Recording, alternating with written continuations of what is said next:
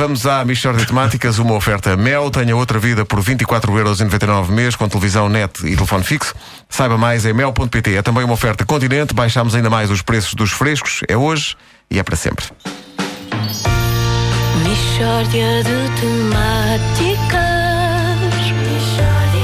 É mesmo uma mishória de temáticas Oh,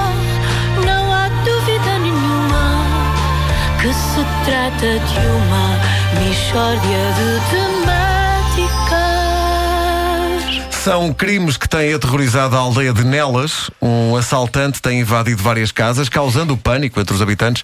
Um deles é Justino Miranda, que está hoje connosco. Justino, bom dia. O que é que se passa ao certo?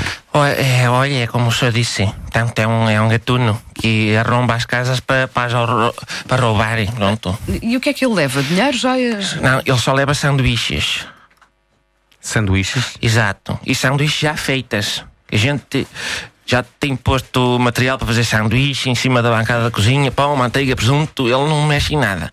O que ele quer é levar sanduíches já feitas.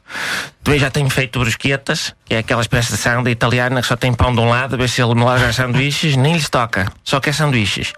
E não interessa o tipo de sanduíche. Há dias eu estava a fazer sanduíches, tive a ausentar da cozinha, tinha uma sanduíche com manteiga e outra sem manteiga, e o gatuno entrou e levou as duas. Portanto, é um indivíduo sem princípios. Mas eh, não, não são roubos assim tão graves, não é? São, Eh, amigos, são. A população está revoltada porque a sanduíche envolve um investimento pessoal. Hein? Não é? A pessoa está a perder tempo a conceber e a confeccionar um pequeno snack do qual vai desfrutar dali a pouco. E quando vira costas, o gatuno aparece e furta. Mais que o crime, é a desfeita. Quando nos é furtada uma sanduíche, o gatuno não leva apenas duas fatias de pão e um delicioso recheio. Leva carinho. Leva amor. Leva, por vezes, maionese. São as coisas mais preciosas da vida. Bom, e a polícia não tem pistas que lhe permitam chegar eh, ao bandido e, cap- e capturá-lo? Não. Não, toda a gente sabe quem é. Ah. Que ele já foi preso várias vezes. Só que soltam no próprio dia.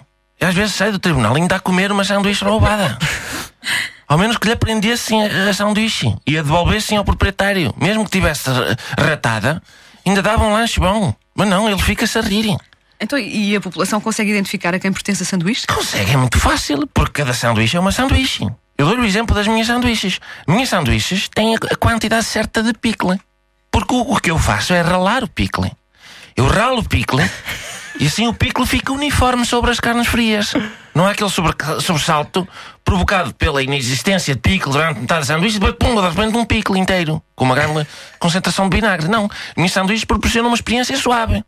E um dia vem o bandido sair do tribunal a comer uma das minhas sanduíches, com o pickle todo raladinho, impecável. E eu, olha, gostas da sanduíche com o pickle raladinho? E ele, sim, sim.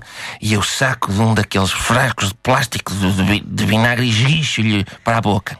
Ele apresenta queixa, ainda tive de pagar a indenização porque o, juiz considerou que, que era premeditado o esguichar do vinagre e não era que eu vinha da- das compras.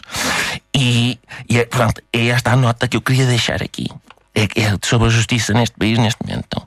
Hoje, em Portugal, um cidadão não pode esguichar vinagre para a boca de um gatuno para lhe escangalhar a experiência de degustação de uma sanduíche furtada.